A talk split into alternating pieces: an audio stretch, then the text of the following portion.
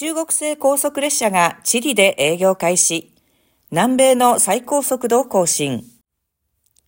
中国企業の駐車司法がチリ向けに開発した電気、ディーゼル両用の高速列車が先頃、チリで乗客を乗せた営業を開始した。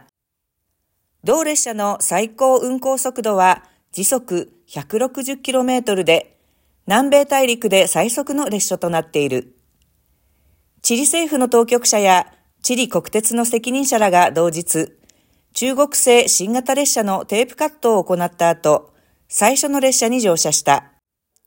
チリのムニョス運輸通信大臣はセレモニーで、チリの鉄道は南米最速で最も近代的な列車を持つようになった。